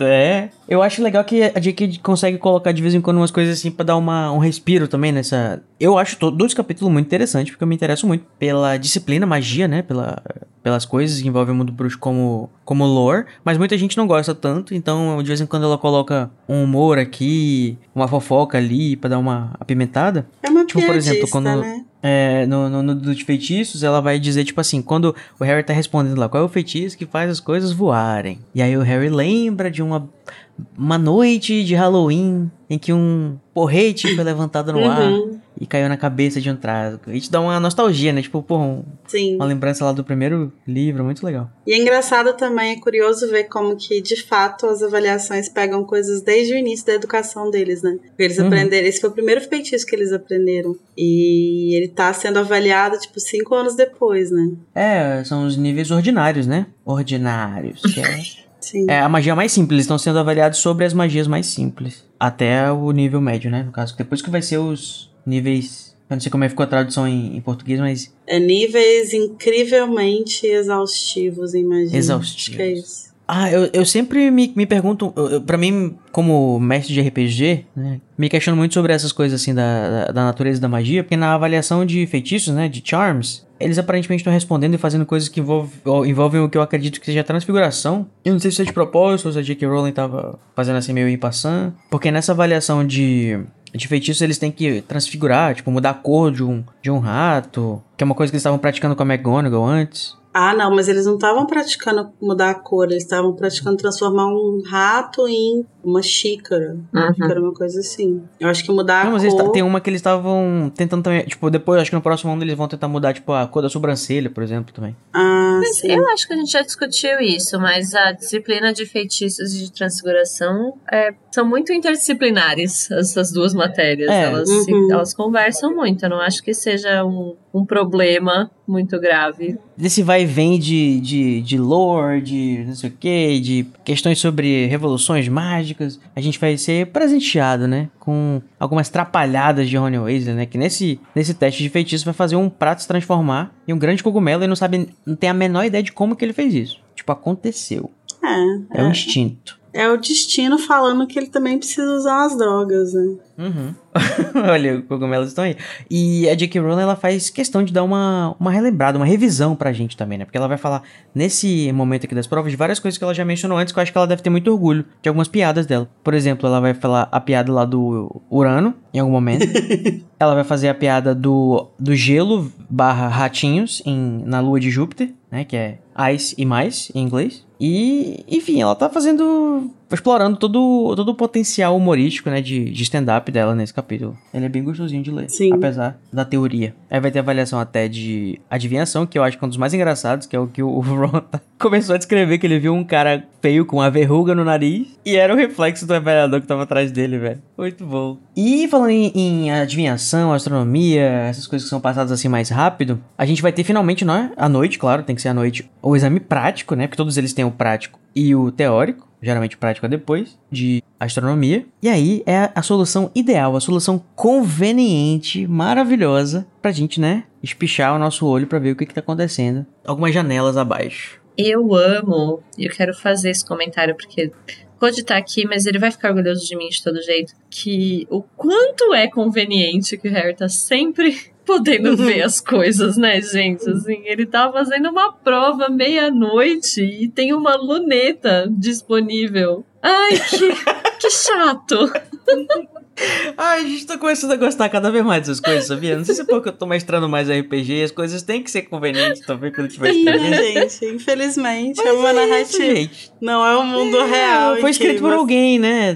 já tá tentando Então, juntar coisas pra precisava acontecerem junto. pontuar, né? Que assim, ele podia, como qualquer dia normal, estar dormindo no quarto dele e ouvir falar no dia seguinte, mas que ter, não. Não. Justo hoje eu tenho uma prova à meia-noite. E é justo onde no terraço que dá de visão pra cabana do Hagrid eu tenho o quê? Uma luneta. é, eu acho muito legal, mas eu também quero sempre pontuar porque eu me divirto. E a gente tem, né, justamente a sequência da demissão do Hagrid. Umbridge não quis correr o risco de fazer isso na frente de todo mundo, assim como ela fez com a Trelawney e se fudeu. E agora ela quis fazer na calada da noite, né? Uhum. Sem saber que estava sendo acompanhada por vários olhos curiosos. O vizinho não pode ver uma briga, né, gente? Ai, gente, mas acho fantástico Não esse pode. momento que até os professores ficam, gente, presta atenção na prova, de repente, meu Deus! O que, que está acontecendo? Não, Sim, e é eles bom. falam, eles falam de um jeito muito engraçado, né? Ai, que deselegante. Que Eu deselegante. queria lembrar exatamente a cena, ela é muito boa. Eu fico muito puta com a, a, a desproporção da toda coisa, né? Porque, tipo assim, a gente não sabe exatamente o que que rolando lá com o Hagrid, o que que gerou conflito com ele, mas dá pra entender por que que tem quatro pessoas tentando estuporar ele, né? Porque uma não adianta. Nem quatro, na verdade. Gente, calma, deixa eu só falar porque eu achei a frase rapidinho. É que Ah. gárgulas galopantes não deram nem aviso. que comportamento chocante. Achei ótimo. Prossiga, desculpa. Dá pra você entender por que, que eles acharam necessário quatro pessoas atacarem o Hagrid, mas por que quatro pessoas atacam a Minerva, né, cara? É muito desproporcional mesmo. É. Eu acredito assim que o que deve ter acontecido é o seguinte: ele chega, a, a Umbridge achava que ela ia chegar lá e ia falar, é, toca, bater na porta do Hagrid, né?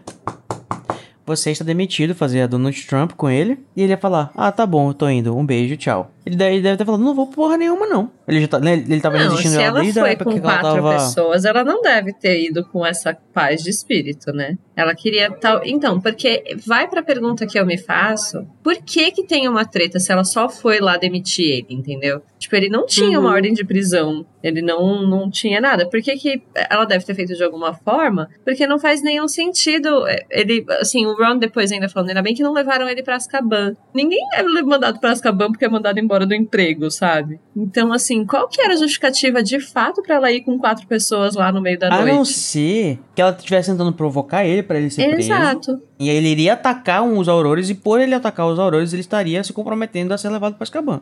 Mas por que que tinha Auror lá? Porque ela tava tentando fabricar essa cena. Então, exatamente. Na minha visão, ela tinha que ter pelo menos alguma justificativa pra trazer quatro Aurores pra Hogwarts. Sim. Viu? Manda quatro Aurores pra eu demitir uma pessoa. Isso não faz sentido, sabe? Assim, ela tá trabalhando com, com o Fudge, né? Que tá muito puto com o Dumbledore. E se é ele que vai liberar os aurores, eu não vejo, tipo assim, uma, Não tem um uma conflito, né? dificuldade burocrática nesse sentido. Tipo assim, ah, eu vou lá demitir o cara que é o queridinho do Dumbledore. E ele provavelmente vai oferecer algum tipo de resistência. E eu preciso de escolta. E aí o, o Fudge falou, beleza, pega e manda esse cara pra muito longe. Inclusive o Fudge, que era um amiguíssimo do Harry, bebendo com ele, né? Na, na Três Vassouras de novo. Não sei o que, depois de ele ter fudido o Hagrid no primeiro ano, no segundo ano, no terceiro ano. Agora acho que finalmente o Hagrid aprendeu aquele, né? que ele não deve se meter com, com o Fudge. E aí acontece toda essa confusão. Imagina, todo mundo da Grifinória que tá fazendo a prova também, vendo a, a sua diretora de casa lá sendo ser estuprada por quatro feitiços, que ela não tava esperando, cair no chão inconsciente. Uhum. Eles dizem que, se for- que ela podia ter morrido, né? Quatro de uma vez, é. E ela é- já é não muito, é tão né? jovem, né? É, olha aí, fica aí a dica da, da, da idade de Minerva Mecânico. É, E cara. quem é resistente, né, a quatro feitiços estuporantes, aparentemente é o Hagrid, que tem uma pele um pouco mais resistente, por ele ser meio gigante. Eu queria fazer uma menção de repúdio a eles atacando o canino. Não, Uhum. não pois é é, justo. cara. Não Chama pode Luísa atacar bichinho, gente. Não Não, pode. pode. Luísa Mel corre É, aqui. o Hagrid fica puto, chama todo mundo de covardões. Covardões. Covardões é muito bom. É, assim, esse capítulo todo ali é realmente jogou no Google Tradutor, cara. Não, Gente, a, a, a, Não até chegando no final do livro, a Lia já tá tipo assim, chega, chega, chega. Ela colocou no Google, falou, vamos, vamos ver. Tem uma coisa tipo esdrúxula? Deve ter, foda-se, e mandou pra editora. Não, bom, a gente tem que lembrar que o último capítulo que ela teve que traduzir foi o do grupo. Então eu tenho uma certa empatia, entendeu? Por Lia. Mas assim, a gente fica brincando, né? Esse negócio da Lia e tal. e eu É, brincadeira. acho engraçado também. Mas é, a gente já falou algumas vezes aqui, eu acho que é importante lembrar que numa tradução rola esses- essas questões, né? Normal, tipo, editores, é, tradutores são pessoas e, enfim, surgem, tem erro que passa, é normal e tal. Então, assim, o grande problema das traduções de Harry Potter, das edições em português de Harry Potter, na verdade foram erros de preparação, assim, né? Porque a preparação, pra quem não sabe, é a etapa em No caso, que... o capítulo anterior é esse, que é o do Grop. Não, em todos os capítulos, como assim? Eu tô brincando, Vic. Ah, a tá. preparação mental da Lia.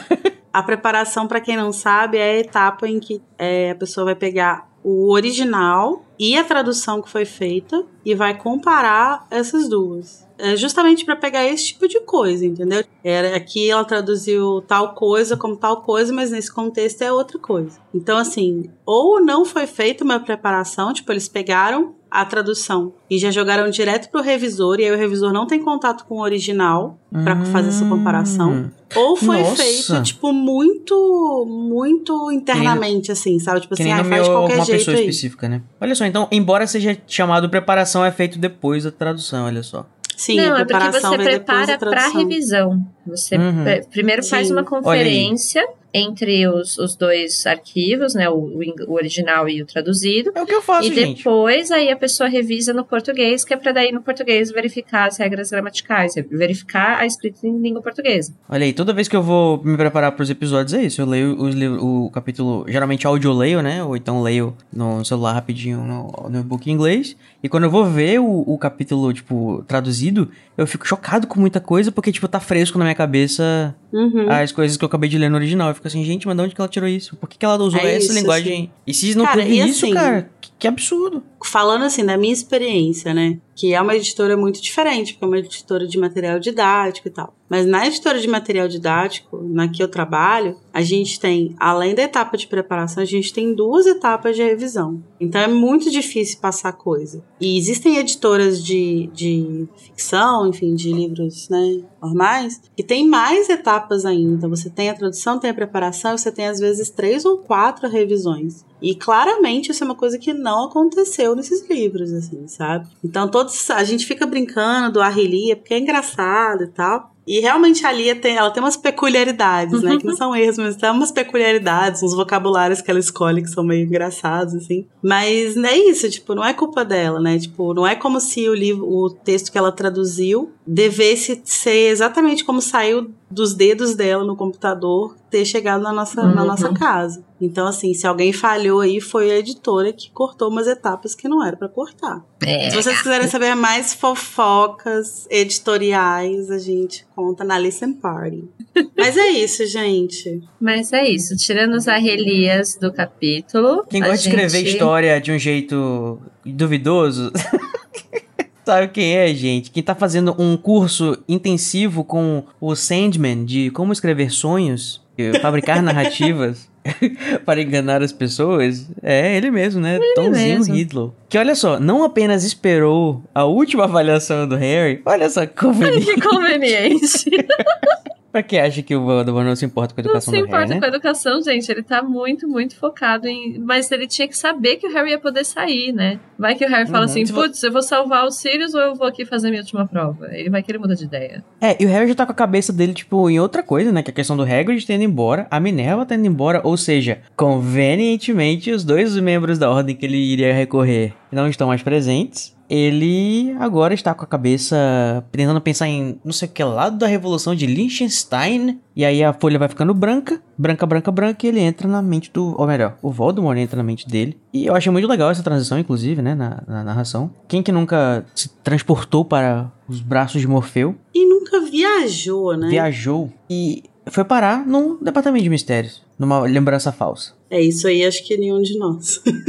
E o Voldemort, ele faz toda a fanfic mesmo, né? Que, tipo assim, ele faz... Ele, ele, ele cria o tom, ele fala o número, se eu não me engano, da... No corredor. Ele vê, né, o número do é, corredor. vê o número da, do corredor. E ele fala assim, Sirius Black, nós vamos ficar aqui por horas. Entendeu, Harry Potter?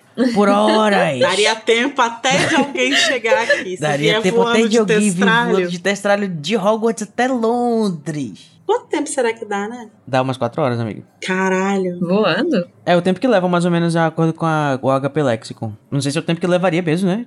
Voando no testralho, porque não sei a velocidade do testralho. Como assim, Code? Eu tava contando com você pra Ah, dar essa amiga. informação. Quantos quilômetros por hora eles voam? O, eu só sei que eles têm um senso de direção muito bom também, muito convenientemente. Mas é, você só precisa dizer onde você quer chegar que ele chega. Pensa em um animal maior que voa. Uma águia, talvez? Pensando que a distância são 915 quilômetros e que eles saem de Londres pra Hogwarts de trem e demoram um dia inteiro, faz sentido voando ser umas 4 horas. É, eu tenho algumas sugestões pro Harry na próxima vez que ele precisar fazer esse trajeto, mas eu vou deixar pro capítulo da. em que isso de fato acontece. Mas, voltando aqui pra, pra fanfic, né, do Voldemort, tem todo um mistério, assim, que, tipo, vai aparecer a face do Sirius depois. No momento, né? E ele vai dizer assim: Você precisa pegar ela pra mim, porque eu não consigo pegar, né? Fanfiqueiro mesmo, né? Porque a gente sabe que ele pode, mas o Harry não sabe. Então, tá tudo aí encaminhado. E é engraçado que ele tenta implantar essa informação, mas o Harry não absorve, né? Ele pega depois da profecia, meio que assim, que porra é essa aqui com o meu nome? E pega. Mas o Harry só tá lá só pensando, gente, preciso salvar o menino. E. Ai, tadinho do Harry, né? É, isso já foi meio que semeado antes, quando é, a gente vai pegando as pistas, né, que a, que a narração vai deixando de pouco a pouco, que, pô, fulano de tal pegou na profecia e ficou doido. Uhum. Aí, não sei o que. Só que tá tudo muito espalhado, ainda não deu pra organizar. Isso vai ficar mais claro na hora que o, o Dumbledore vai explicar o que aconteceu, né? A gente não vai ter o plano do o, a, a exposição do vilão nesse livro, mas vai ter o Dumbledore fazendo esse papel. Mas é isso, né? Daí ele cai no chão. Fazendo um showzinho, né? Eu tava demorando o show do Harry acontecer. Ah, brincadeira, gente. O tadinho, né? Do menino Harry Potter. Mas pelo menos foi na última prova, né, gente?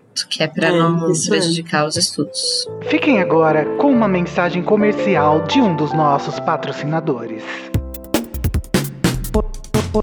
Olá, aqui é a Lia, meus amores. Hoje eu vim deixar um recadinho prestadio pra vocês. É, gata, que tal estudar inglês e precisar de mim cada vez menos em episódios apinhados de anglicismos? No nosso curso lépido de inglês vamos lecionar a falar de guisa rebuscada e obsoleta. Já, já, já, já está pronto para aprender? Assista à nossa aula experimental de pretérito mais que perfeito e gírias jovens dos anos 30 e confira os resultados. Nossos professores Harry, Ron, and Hermione. vão até as distâncias mais improváveis e perigosas oferecer lições particulares, inclusive para o seu irmãozinho que não tem o menor interesse em aprender inglês. Entre mentes, conto com vocês. Podem nos contactar através do telefone fixo, orelhão mais próximo e também aceito cartas, telegramas e cartões postais. Tais, tais, tais. Temos programas de desconto especiais para gigantes. Aulas de inglês da Lia. Quiçá, mais patente do que você escogita. Essa foi uma mensagem de um dos nossos patrocinadores. Agora voltamos à programação normal. Muito bem, pessoal. Então, depois desse anúncio efervescente, a gente vai para aquele momento de a gente carregar todas as nossas energias mais negativas do âmago do nosso ser e projetá-las para fora numa catarse verde, falando de uma forma muito impetuosa e agressiva. Lara, é com você? Era isso que você queria de mim, né? Era isso que eu queria que você, amiga, você pegou a deixa, obrigado.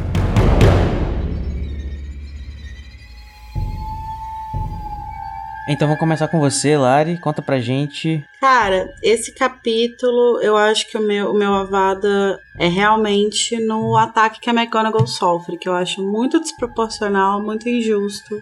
Gárgulas galopantes, sabe? É deselegante. Que deselegante. Totalmente né? Deselegante. estávamos Então agora, Tamires Garcia, nos presenteie com o seu ódio. Bom, na verdade, o meu Avada, uma coisa que a gente nem mencionou, mas é um negócio que eu lembrei que me deu muito ranço, que foi o Malfoy, nos 30 segundos que ele aparece nesse capítulo, dizendo É mesmo, que ele né? conhece o avaliador e que não sei o que, não sei o que lá, sempre querendo, sabe, É ser importante na vida, não. privilegiado. O, o QI é quem indica, meu amor. Quem você conhece. É, mas aí no final isso que quem conhece a avaliadora é o Neville. O Neville fala, mano, eu nunca nem falaram dos Pois Malfoy, é. sabe? Uma cuzão. Então, assim, já que o Malfoy está aí por 30 segundos, vamos dar uma vada nele, porque ele sempre merece. Coitado, gente. O Malfoy, ele é o, o novo menino que sobreviveu no podcast Casa Ele Elefante. sobreviveu à Casa Elefante. É,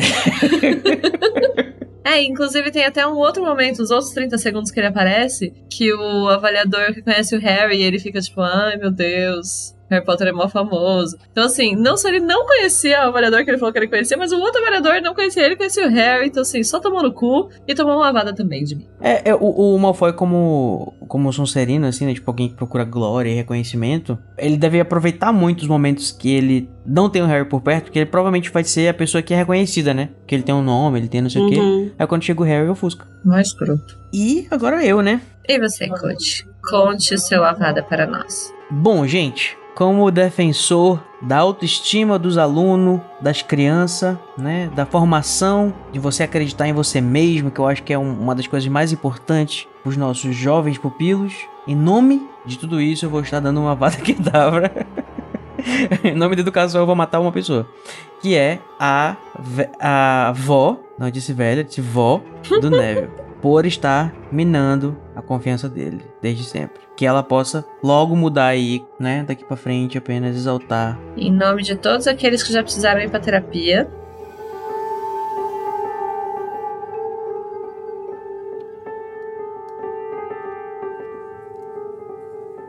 Então chega, né, gente? Chega, chega de tristeza, chega de estresse, já acabou as provas. A gente já comentou as provas, agora é só aproveitar o verão, que a luz da alvorada resplandece. que É uma luz bonito. prateada. É a luz do Spectro Patronum! Que é o momento do capítulo que a gente fala as coisas que a gente amou. Eu quero saber agora de você, Tami, o que que te faz feliz? Ai, eu acho que o momento mais fofinho desse capítulo, que foi que eu realmente fiquei. Na verdade, tem dois momentos. Um momento fofinho foi o Harry lembrando do pai dele mesmo e dando risada, assim. São três, então eu acho que vai ser um patrono galopante.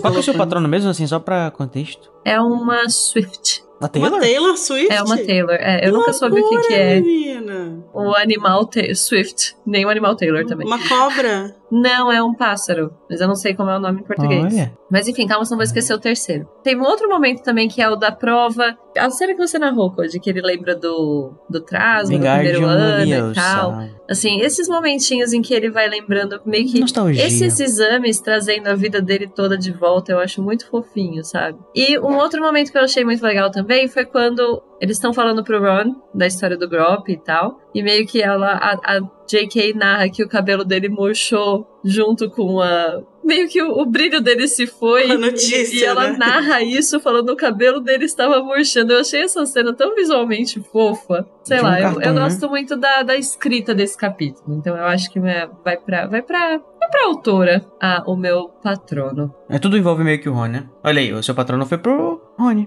É, gato. Ok.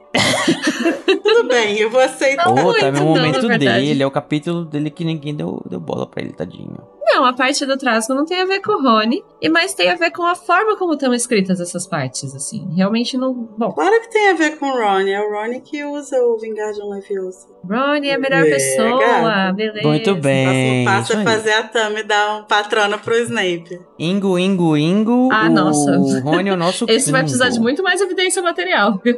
Vamos ver, vamos ver. Será que até o final dos livros a gente consegue? Será, sim? Talvez na, no capítulo das memórias dele. No capítulo das Tipo memórias assim, eu tava que é 90% realmente pensando, ele. porque não tem muito nem como, né? A, a 90% Não, ele. mentira, meu patrono fora- naquele capítulo iria pra Lily. Porra, ela conseguiu, que merda.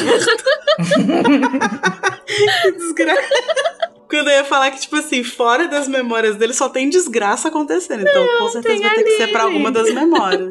Ô Lari, e você, qual é, Sim. é a memória desse capítulo que vai fazer você produzir um patronão bonitão pra nós? Vai ser um patrono metalinguístico. Hum. Olha, Um meta patrono. O meu patrono é pro Harry fazendo patrono pro avaliador. Ah, Olha essa aí. cena Porque eu também adoro é essa cena. fofa. E eu adoro, tipo assim, tudo que tá em volta, sabe? De, tipo assim, de todo mundo olhando e, tipo, caralho. é, ele fala assim: Você pode fazer um patrono aí pra, pra, pra mim, Harry Pontinho Potter?" Ele, extra. posso, posso sim, vou fazer E aí aqui. o fato de que ele molha pra Umbridge e, a, e a- o que ele imagina pra produzir o patrono é a Umbridge sendo expulsa de Uhum. Hogwarts. Ah, essa parte também é Então, muito assim, fofa. Essa cena é ótima. Então é um meta Tem patrono. também uma outra parte que ele. que eu gosto também. Mais um patrono.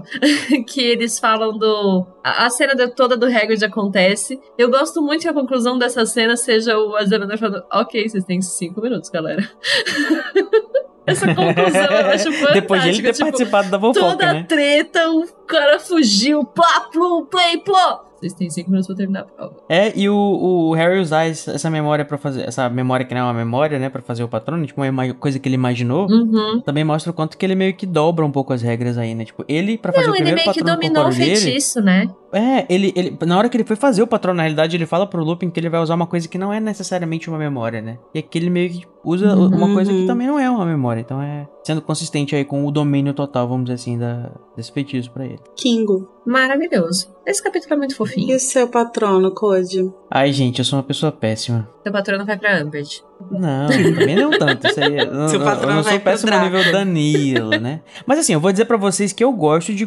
Agora, hoje em dia, antes quando eu lia Harry Potter e a Ordem da Fênix, eu, eu- Sabe quando você vai lendo e você vai sentindo raiva daquela, daquele personagem, como. Você vai sentindo raiva dele? Hoje em Uhum. dia eu já vejo, tipo assim, apro- gostando de estar vendo ele ser escroto. No sentido de, nossa, que filha da puta. Tipo, a- aproveitar isso, sabe? É uma, é, É, uma é. vilã gostosa de ler. É, eu tô? Percebendo o quanto que ela é, é, é divertida de, de, de acompanhar também. Mas não vai pra ela, não. Não sou nível Danilo de, de pessoa ruim, não, tá? Nossa, É. tadinha do Danilo. o meu patrono vai pro Harry. Não, não é pro Harry, é pra frase dele. Supondo Ai. que a Cho chorou, tá? Code! Ai, Code. Eu sou horrível, você. Não, cancelado. Cancelado. Preferia que fosse pra. Umbridge. Eu suponho que ela tenha chorado. É muito Tadinha. Mas, show, é, eu tô rindo, mas eu lhe abraçaria. É só porque você não existe, você é um personagem. Então, gente, o meu avada nesse capítulo vai pro Code. Então, gente, é, você que escutou e deve estar pipocando aí com discordâncias e comentários, né? Não se esqueça de comentar lá com a gente, diz pra gente se você é uma pessoa que se prepara para as provas ou não, qual a matéria que você acha que você ia se dar bem e qual a matéria que você acha que você ia se dar mal, no Telegram, no Discord e tudo mais que existe por aí.